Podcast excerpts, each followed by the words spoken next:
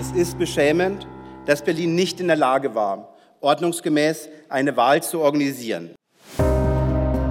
Diese Dysfunktionalität mag manch einer ja extrem charmant, unkonventionell und typisch Berlin finden. Ich sage Ihnen eins, für die Menschen in unserem Berlin ist es beschämend, erdrückend und für immer mehr Menschen leider auch der Grund, nach Brandenburg zu gehen. Das ist eine Klatsche, die wir sehr ernst nehmen müssen und aus der wir auch Schlussfolgerungen zu ziehen haben. Sie sind träge geworden, sie haben sich verbraucht. Sie tun so, als gehöre ihnen die Stadt.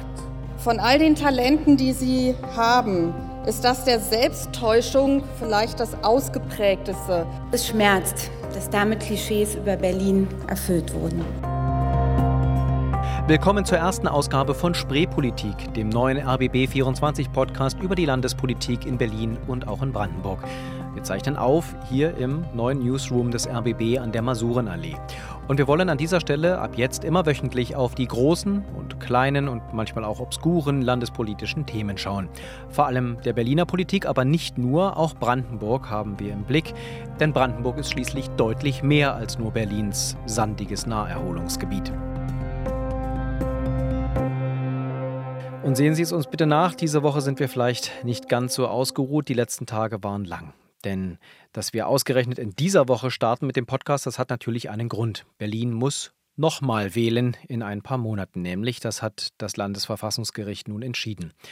Weil einfach zu viel schiefgegangen ist bei der Wahl 2021. Sprich, zu Weihnachten gibt es in der Berliner Politik statt Beschaulichkeit und Festtagsgans Wahlkampf und lahme Enten. Letztere in der aktuellen Regierung, denn die kann jetzt unter Umständen nicht mehr ganz so viel machen. So ziemlich alle Korrespondenten hier in der Redaktion Landespolitik Berlin hatten diese Woche mit dem Thema zu tun. Für uns hat jetzt eine besonders stressige Zeit begonnen mit dem Wahlkampf. Meine Kollegen Boris Hermel und Sabine Müller haben sich trotzdem die Zeit genommen, um mit mir hier für den Podcast über das ganze Thema zu reden. Hallo und danke euch beiden. Freut mich. Gerne. Die Frage an Boris, du saßt im Gerichtssaal. Äh, wie muss man sich das vorstellen? War das irgendwie eine besonders feierliche Atmosphäre? Waren die Leute besonders angespannt? Äh, zumindest auf den Bildern, die ihr geschickt habt aus dem Gerichtssaal selbst, sah es relativ festlich aus. Das liegt nur an dem Saal, dass es festlich aussah. Also eine angespannte Stimmung war schon da.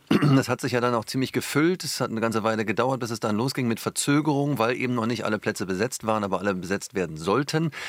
Die sind dann noch alle besetzt worden und da in diesen, diesen 20, 30 Minuten hat man schon auch bei den Politikern äh, und den Sprecherinnen und Sprechern, die da waren, unter anderem der, der Innenverwaltung, durchaus gemerkt, ähm, da ist eine gewisse Anspannung da. Natürlich war erwartet worden, dass dieses Urteil so ausfällt, wie es ausgefallen ist. Aber so ganz sicher war man sich halt trotzdem nicht und die Tragweite, die ist halt schon gewaltig. Deswegen war da schon eine gewisse Anspannung zu merken, auf jeden Fall.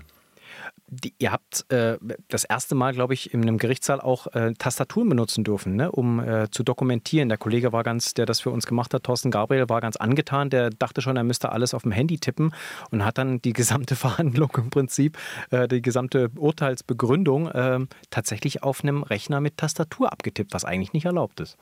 Es war bei der mündlichen Verhandlung, die ja im Audimax der FU stattgefunden hatte, ähm, nicht erlaubt, ausdrücklich nicht erlaubt. Da musste man genau das tun, was du gerade gesagt hast, also äh, mit der Hand auf irgendwelchen Tablets tippen.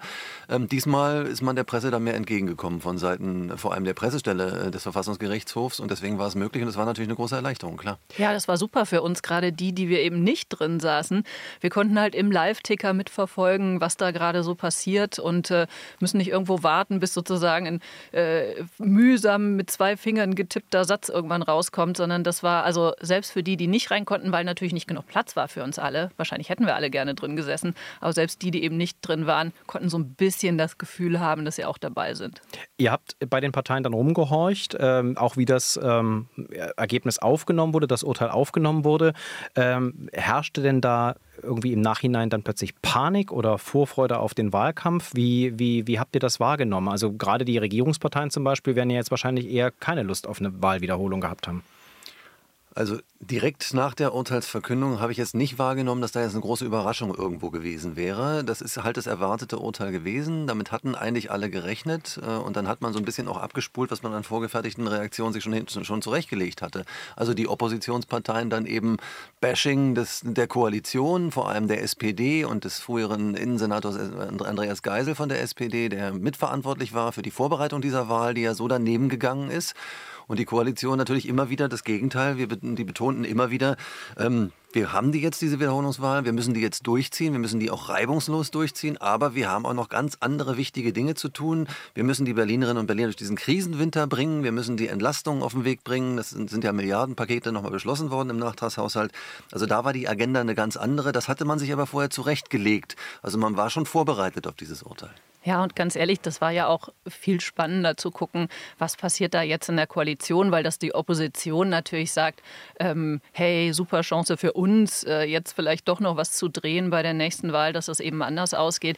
Aber innerhalb der Koalition, ich meine, die regierende Bürgermeisterin Franziska Giffey hat sich dann auch relativ schnell äh, vor die Mikrofone gestellt. Die Sprecherin hat aber gleich gesagt, bloß nicht nachfragen. Da ging es wahrscheinlich auch um so Fragen wie, ähm, haben Sie jetzt eigentlich Angst, dass Sie in drei Monaten nicht mehr Bürgermeisterin oder regierende Bürgermeisterin Bundeskanzlerin sind oder was eigentlich mit ihrem äh, Ex-Innensenator, der jetzt Bausenator ist, kann der bleiben? Also da war schon ganz klar, da will sie überhaupt nichts zu sagen. Und was ich echt bemerkenswert fand, die hatte noch kein einziges richtiges Wort zum Urteil gesagt. Da hat sie schon gesagt, ja, ich bin ja heute in Verantwortung, aber ich war damals nicht in Verantwortung. Also nach dem Motto, damit habe ich gar nichts zu tun. Also das war ihr super wichtig. Und bei Grünen und Linken, also den Koalitionspartnern, fand ich schon auch ja, bemerkenswert, wie deutlich die davon gesprochen haben, dass das doch jetzt echt eine Klatsche sei.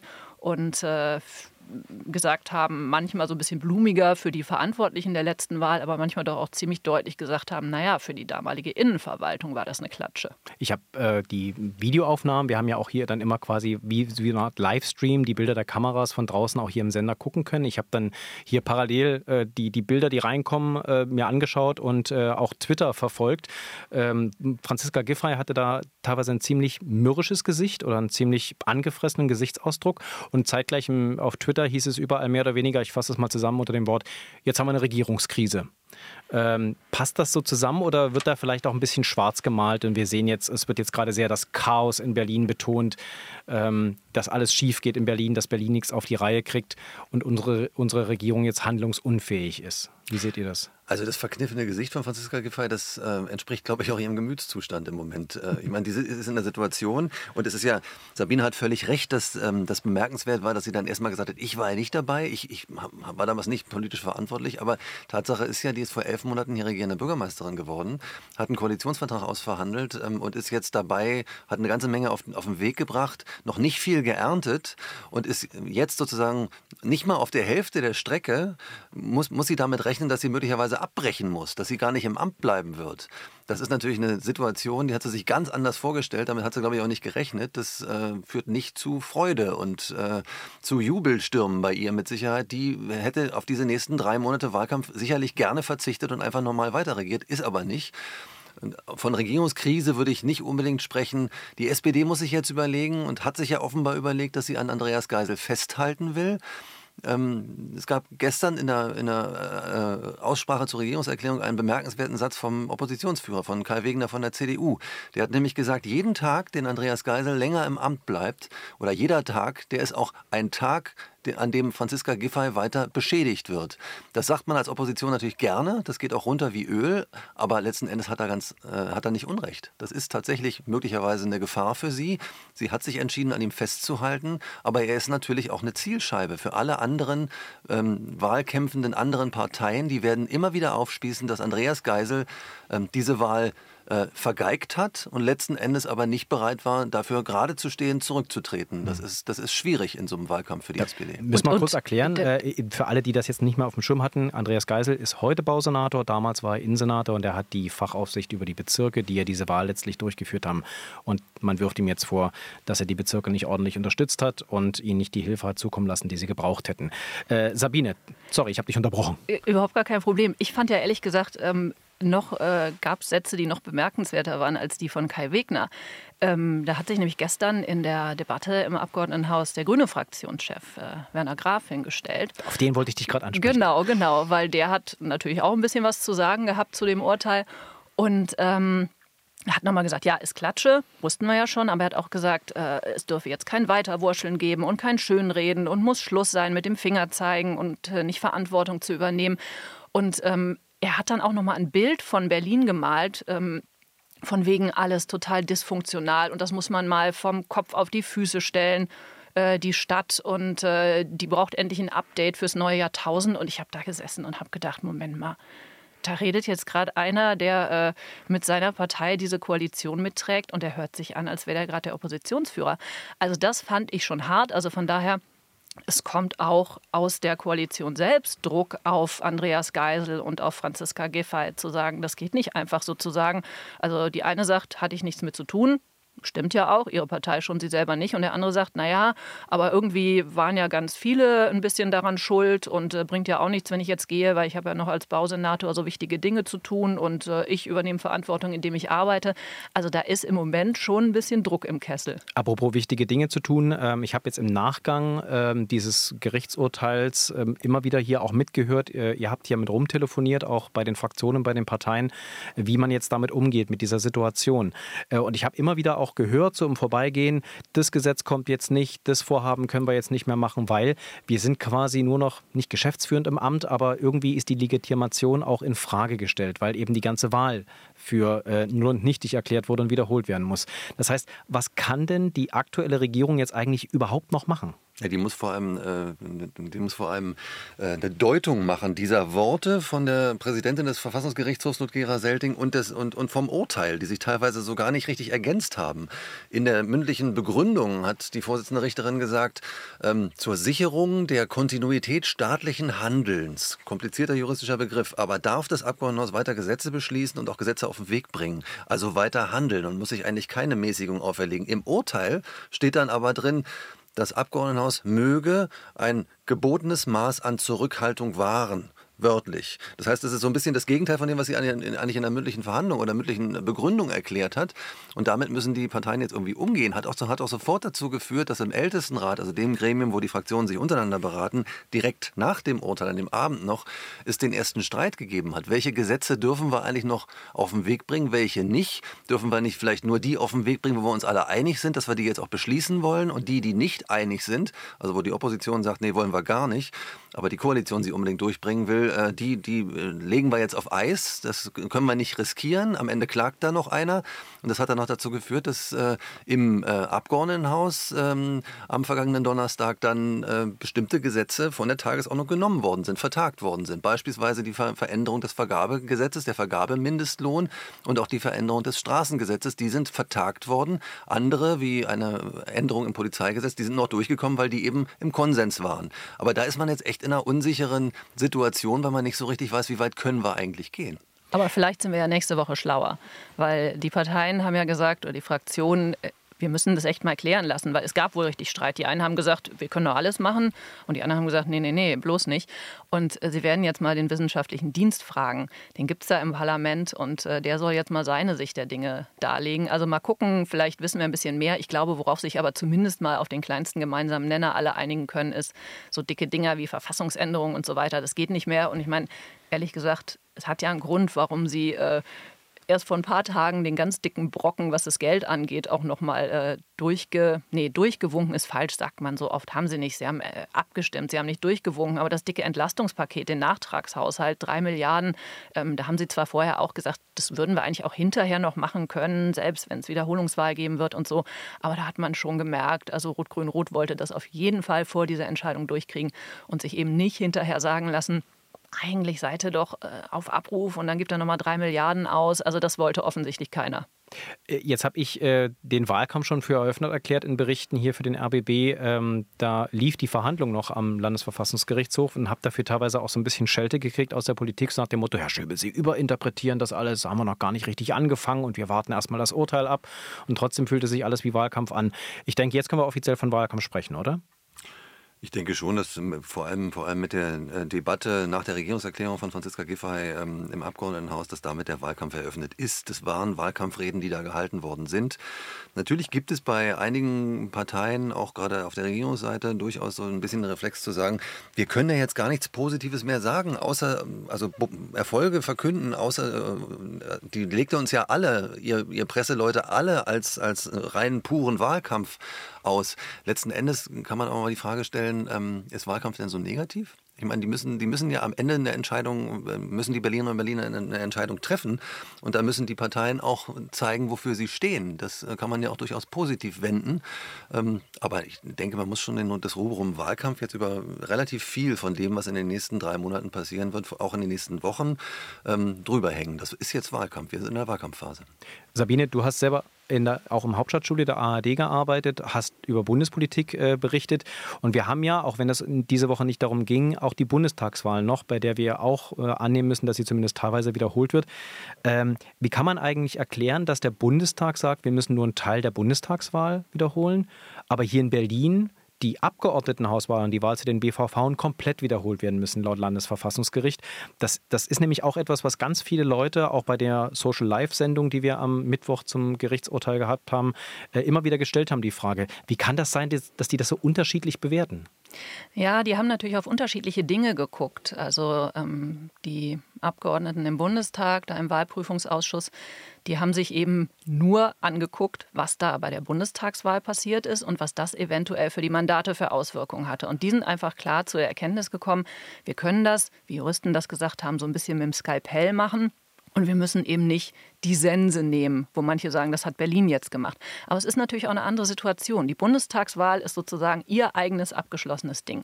Wenn wir auf Berlin gucken, dann Abgeordneten, Abgeordnetenhaus, Bezirksverordnetenwahl, die sind halt einfach viel, viel mehr verflochten. Wir haben das jetzt auch gehört. Da sind jetzt Leute Bezirksbürgermeister, die aber eigentlich auch auf den Listen für die Abgeordnetenhauswahl standen. Und da kann man, glaube ich, gar nicht so genau sagen, na ja, wir gucken uns jetzt hier den einen Wahlkreis an, den einen Wahlbezirk und dann haben wir das eingegrenzt. Das ist viel, viel mehr verflochten und deswegen glaube ich auch, ist das andere, ähm, die andere Bewertung zustande gekommen. Wobei man muss ja wirklich wieder sagen, dieser alte Spruch, irgendwie zwei Juristen, drei Meinungen, ist jetzt auch wieder so. Wir haben mit wirklich vielen, auch Verfassungsrechtlern gesprochen und die haben das Urteil durchaus unterschiedlich bewertet. Die einen haben gesagt, das war genau richtig so, wie Berlin das jetzt entschieden hat. Das musste, weil im Vorfeld schon so viel schiefgelaufen ist, weil dann am Tag so viel schiefgelaufen ist und einfach der Fairness halber und der Gerechtigkeit und musste das einfach alles wiederholt werden. Und es gibt genau die, die eben sagen, warum haben die denn die Sense rausgeholt? Die hätten auch sozusagen mit dem Skalpell ein bisschen rumschneiden können, hätte auch gereicht. Gibt also auch Kritik am Verfassungsgerichtshof, ne? kann man schon so sagen. Also die Politiker, äh, zum Teil sind die Aussagen schon sehr sehr kritisch gegenüber den Richtern. Ist man eigentlich so nicht gewohnt, oder? Ja. Waren sie aber mehr im Vorfeld. Also im ja. Vorfeld des Urteils waren die Äußerungen scharf, vor allem aus, aus der SPD-Seite und teilweise auch von den Linken.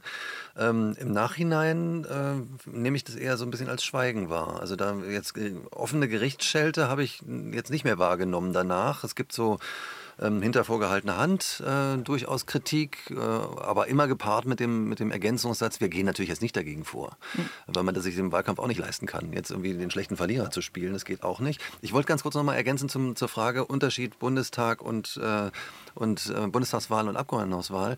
Ähm, der Bundestag ist ja auch viel größer. Das heißt, die Mandatsrelevanz ähm, bei, einem, bei einem Parlament wie dem Bundestag, die stellt sich erst ab einer, einer ganz anderen Schwelle als im Abgeordnetenhaus, was 147 Abgeordnete hat. Und der Bundestag hat ja weit über 600, über 700, glaube ich sogar.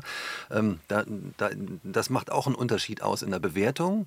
Abgesehen davon ist es auch so, dass da natürlich auch nochmal Klagen und Einwendungen jetzt kommen werden in Richtung Bundesverfassungsgericht. Die überprüfen das Ganze ja nochmal, was der Wahlprüfungsausschuss und der Bundestag entschieden hat, dass also in 431 Wahllokalen oder Wahlbezirken in Berlin nochmal nachgewählt werden soll zur Bundestagswahl.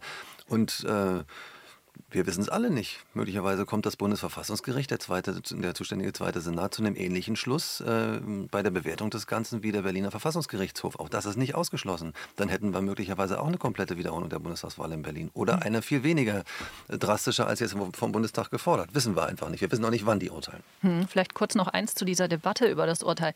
Ich habe das ähm, tatsächlich auch so gesehen wie du, Boris, dass da nicht viel hinterher noch gekommen ist. Und ich habe das auch nicht unbedingt als Kritik empfunden. Also man muss ja auch sagen, es gab ja auch äh, gegenteilige Voten. Es gab auch zwei RichterInnen, die gesagt haben, hätten wir anders genau. entschieden.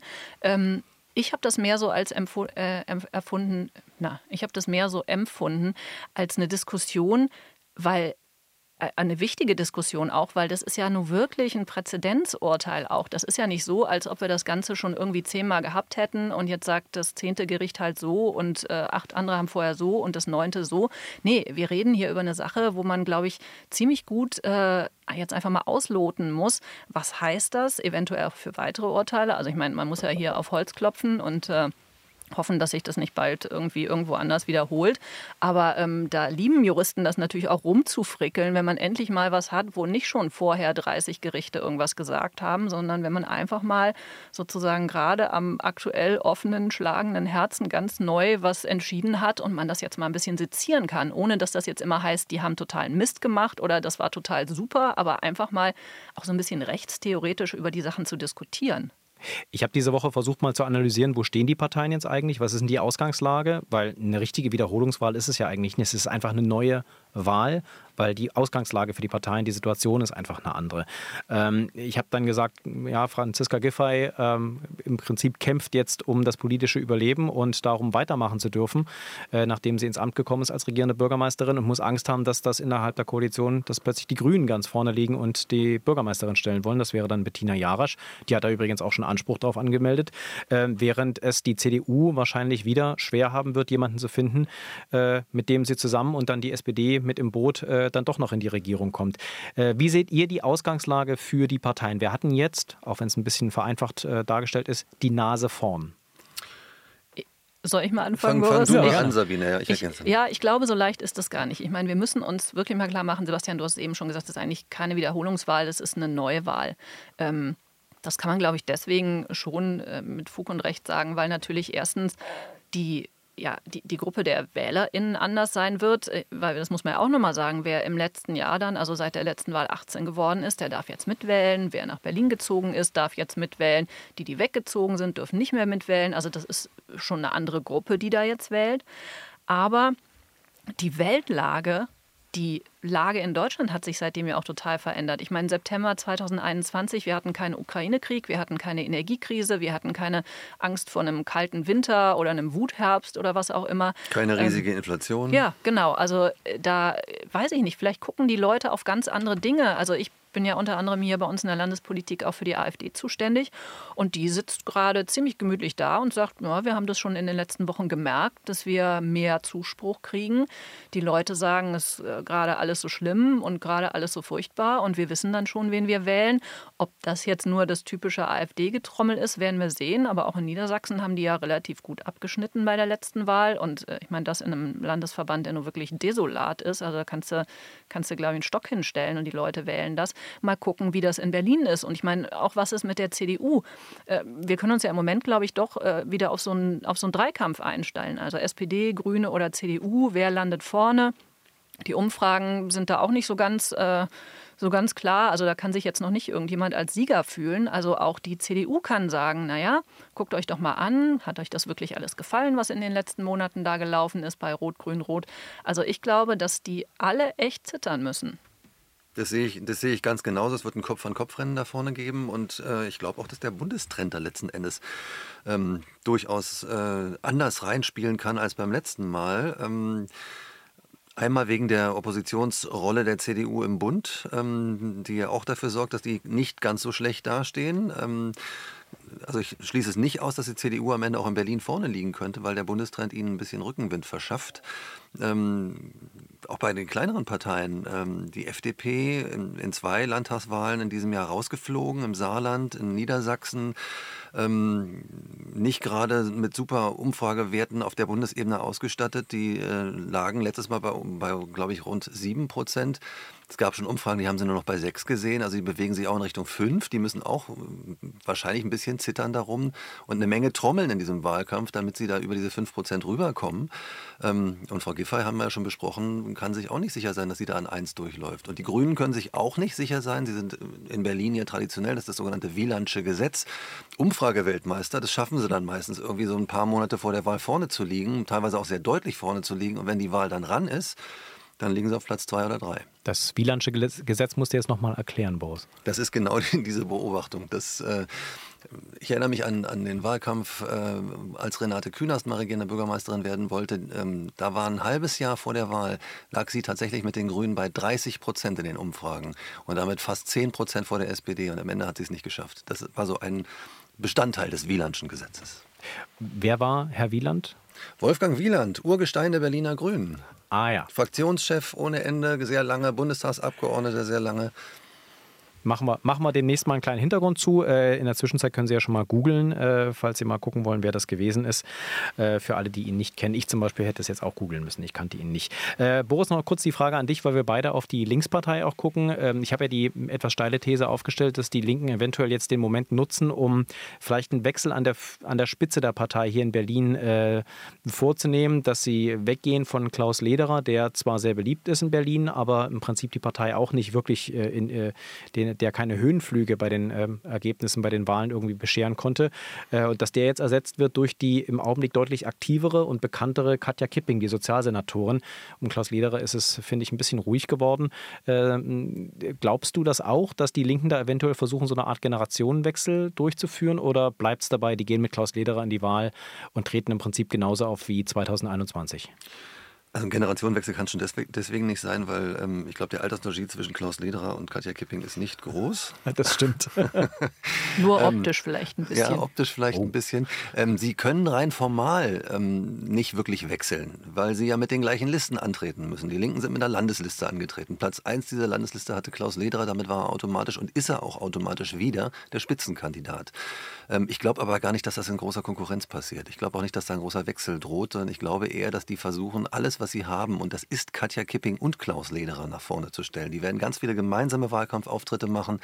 Ähm, Kipping hat den großen Vorteil, auch jetzt äh, rein, rein parteitaktisch und Öffentlichkeits, äh, von der Öffentlichkeitswirksamkeit her, dass sie natürlich auch das Thema besetzt, was jetzt in den letzten Monaten sehr, sehr die Medien dominiert hat. Also sie ist für die ganzen Geflüchteten zuständig. Sie ist, ist ähm, für die Unterbringung zuständig, für die Verteilung zuständig. Sie hat ähm, im Bund eine relativ laute Stimme gehabt und so weiter. Damit hat sie natürlich eine größere Öffentlichkeit. Das werden die nutzen, aber das wird, glaube ich, kein Wegen, äh, kein, kein Lederer kontra Kipping oder Kipping statt Lederer, sondern es wird Lederer und Kipping sein.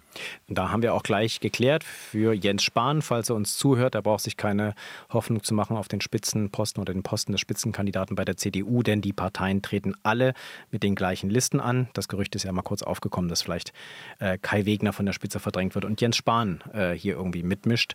Das wird nicht passieren. Der ehemalige Gesundheitsminister wird da keine Rolle spielen. Äh, dann schauen wir noch ganz kurz in die Bezirke, denn die müssen jetzt eine ganze Menge Arbeit leisten, oder? Die müssen jetzt diese Wahlvorbereitungen umsetzen und zwar besser, als es für die Wahl 2021 passiert ist. Ähm, Sabine, du hast da rumtelefoniert. Äh, wie ist denn da im Augenblick der Stand? Was bedeutet diese Wahlvorbereitung äh, jetzt im Einzelnen für die Bezirke? Ja, das ist halt eine super Mammutaufgabe und du hast es gerade gesagt, in, also in weniger als drei Monaten muss das geschafft werden. Die haben sonst ein Jahr dafür Zeit. Also das ist wirklich hektisch und ähm, die Bürgerinnen und Bürger werden auch merken, dass das Auswirkungen hat auf die Bürgerservices, wie sie so schön heißen. Also ähm, wir haben tatsächlich mal abgefragt und haben von fast allen auch schon Rückmeldungen bekommen. Marzahn-Hellersdorf, da ist schon eins der Bürgerämter erstmal dicht für die Zeit bis zur Wahl. Ähm, in Reinickendorf auch. Charlottenburg-Wilmersdorf wird es wahrscheinlich die Wilmersdorfer Arkaden ab Dezember treffen. Pankow sagt, haben noch nicht genau entschieden, aber planen Ähnliches, wollen sie bald sagen.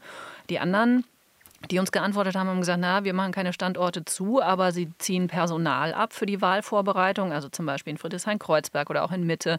Das heißt, da sitzen dann einfach weniger Leute. Und äh, man wird sehen, ich meine, wir kennen, glaube ich, alle entweder selbst aus Erfahrung oder weil uns das Freunde, Familie und so weiter erzählt haben, dass es nicht immer so einfach ist, einen Termin zu kriegen. Ich gehe davon aus, dass sich das in den nächsten Wochen und Monaten einfach noch verschärft. Und die Politiker sagen natürlich, Leute, wenn euer eigenes Bürgeramt jetzt äh, erstmal geschlossen ist für die nächsten Wochen, ihr könnt in jedes Bürgeramt in der Stadt gehen. Aber die Leute haben vielleicht auch nicht Lust, ähm, dann jetzt erstmal, weiß ich nicht, 50 Minuten quer durch die Stadt zu fahren, weil in Treptow-Köpenick noch was frei ist, ich aber aus Charlottenburg oder sonst wo komme das Termin, äh, der Term, das Terminchaos setzt sich fort, weil das Wahlchaos aufgearbeitet werden muss. Zum Abschluss, ihr beiden, würde ich ganz gerne noch eine Blitzfragerunde machen. Äh, ihr antwortet bitte nur mit Ja und Nein und wir fangen jeweils mit Sabine und dann mit Sabine an und dann mit, äh, machen wir mit Boris weiter. Ich stelle euch drei Fragen und ihr antwortet mit Ja oder Nein. Frage 1, kriegen wir diese Wahl hin? Ja. Ja. Macht Franziska Giffey auch äh, unter einer grünen regierenden Bürgermeisterin Bettina Jarasch weiter als Senatorin?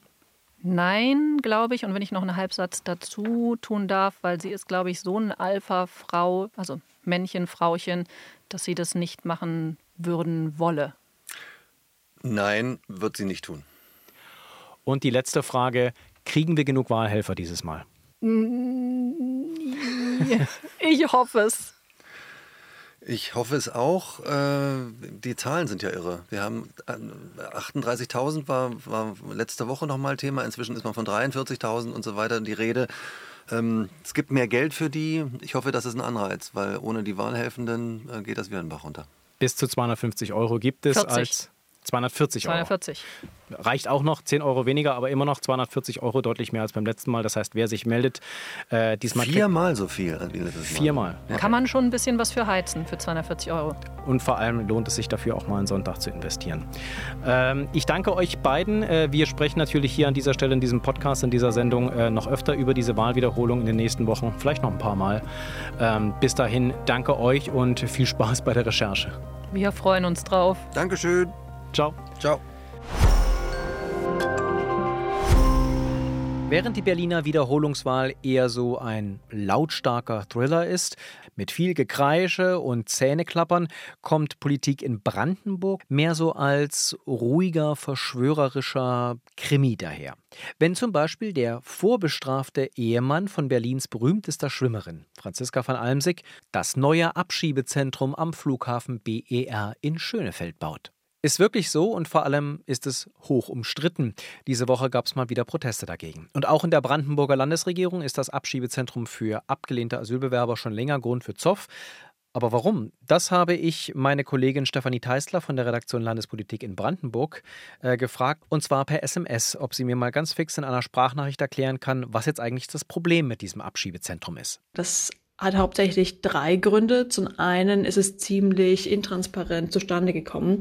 Also die Abgeordneten, die ja normalerweise ähm, dafür verantwortlich sind, ob so hohe Summen vom Land ausgegeben werden, wie sie da im Spiel sind, die wurden erst ziemlich spät informiert und teilweise auch erst aus der Presse informiert, ähm, auch vom RBB. Wir hatten zusammen mit der Transparenzplattform Fragt den Staat da zusammen äh, recherchiert und viele, viele Akten durchgewühlt. Zweiter Grund, warum das Projekt umstritten ist, ist, weil Brandenburg und der Bund, der da mit drin hängt, ähm, dieses Behördenzentrum oder Ein- und Ausreisezentrum, wie es genannt wird, gar nicht selbst bauen, sondern sie beauftragen äh, einen Investor damit. Das heißt, das ist äh, jemand Privates, dem da die Grundstücke gehören und der baut dann auch noch ähm, diese Behörden, also stellt auch noch die Infrastruktur und kann dafür dann über teilweise, also Jahrzehnte wahrscheinlich, hohe Mieteinnahmen erwarten. Also auch eine ziemlich gute Rendite für seine Investition.